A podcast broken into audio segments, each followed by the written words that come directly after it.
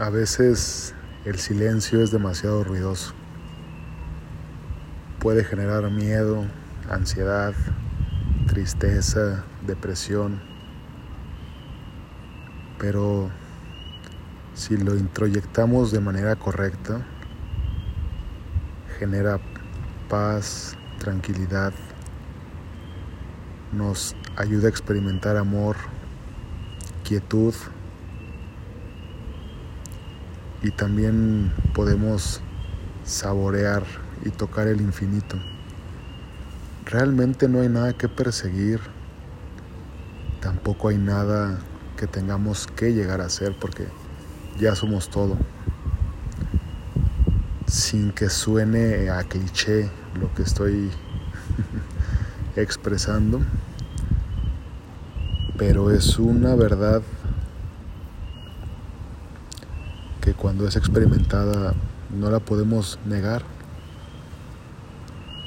Si lo único que importa es este momento presente y aquel que ya pasó.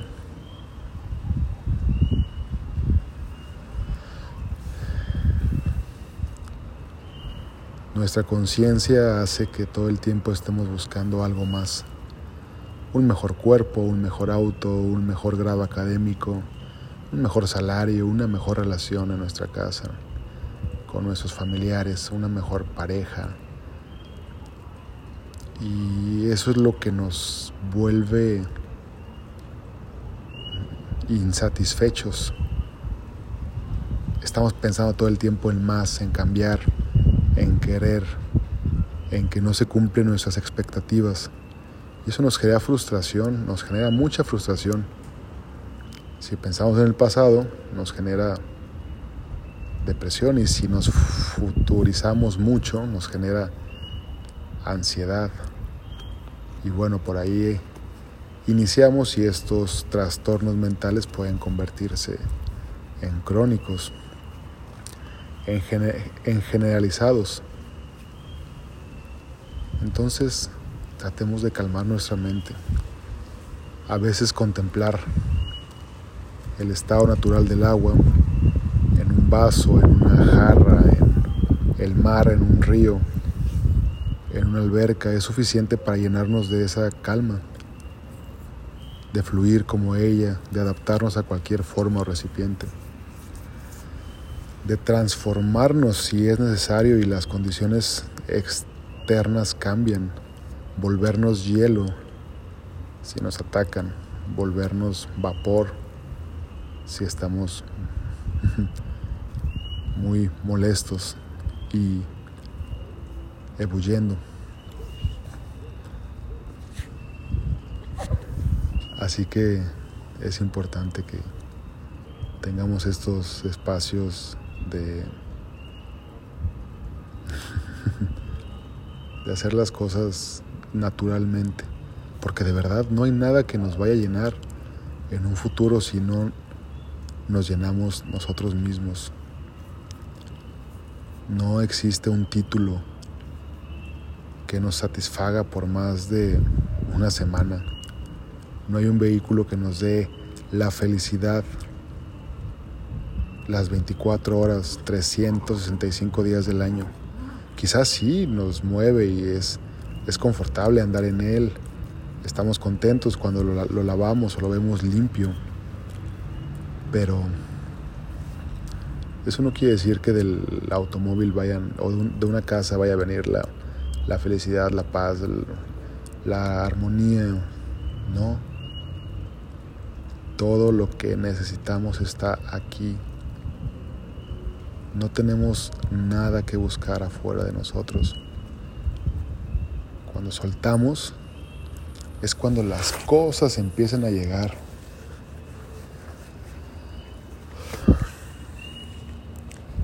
Cuando buscas las respuestas, la información se esconde. Cuando sueltas, una cosa te lleva a otra y por fin todo, todo llega a ti. tenemos las manos llenas, debemos soltar para poder recibir. porque quizás esas cosas que tenemos agarradas son las mismas cosas que no nos permiten crecer y estar en paz.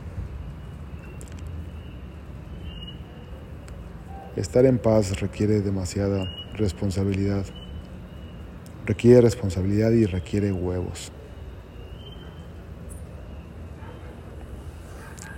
Para los que me escuchan en otros países como, como Perú, como Brasil, yo creo que tenemos la misma forma de hablar.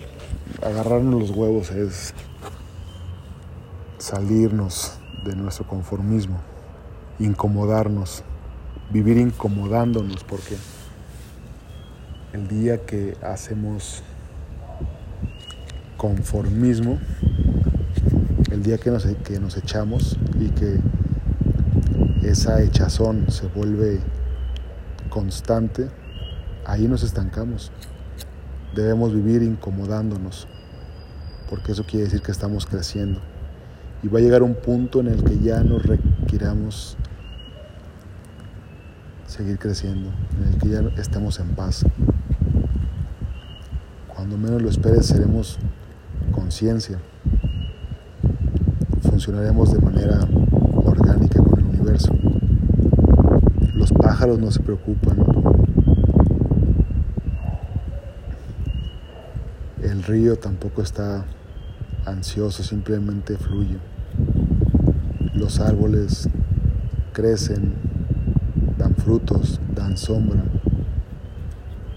Y el humano hace de su vida a veces un infierno por la mente que nos domine en lugar de que nosotros la dominemos. Si tenemos la capacidad de hacernos conscientes de nuestros pensamientos, debemos cambiarlos. Hay una frase bien, bien padre que dice, si supieras la importancia que tiene tu pensamiento, no volverías a tener alguno negativo.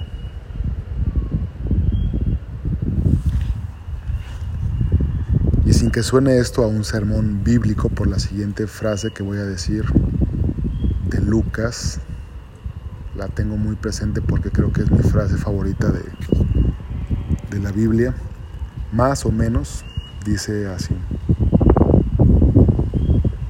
deja de preocuparte por las cosas de la tierra,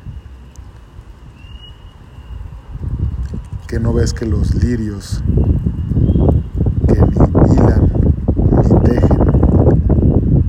Los viste con una hermosa, con un hermoso vestido. Entonces, ¿quién eres tú para preocuparte por lo más mínimo? Si el Señor te ha dado el reino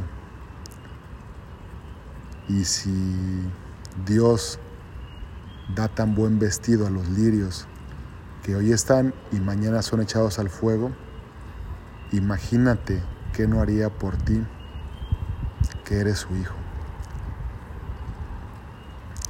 Ni Salomón con todo el oro del, del mundo pudo vestirse de forma tan hermosa como lo hizo Dios con los lirios. Así que no te preocupes por las cosas pequeñas.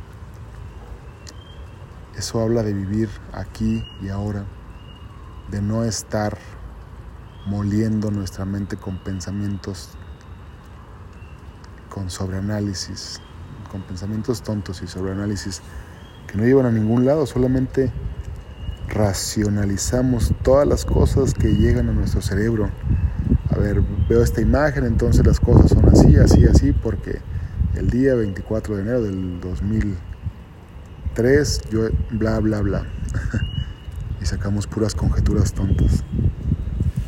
Enfoquémonos en el, en el ahora es el momento más hermoso que tenemos. Por cierto, cuando quieras tener contacto conmigo, tener alguna plática y profundizar de manera personal, puedes escribirme un correo. El correo es L de Luis, G de Gerardo, V de Vázquez, R de Rey, la palabra abogado arroba gmail.com y con gusto podré leerte y tener una plática más cercana contigo.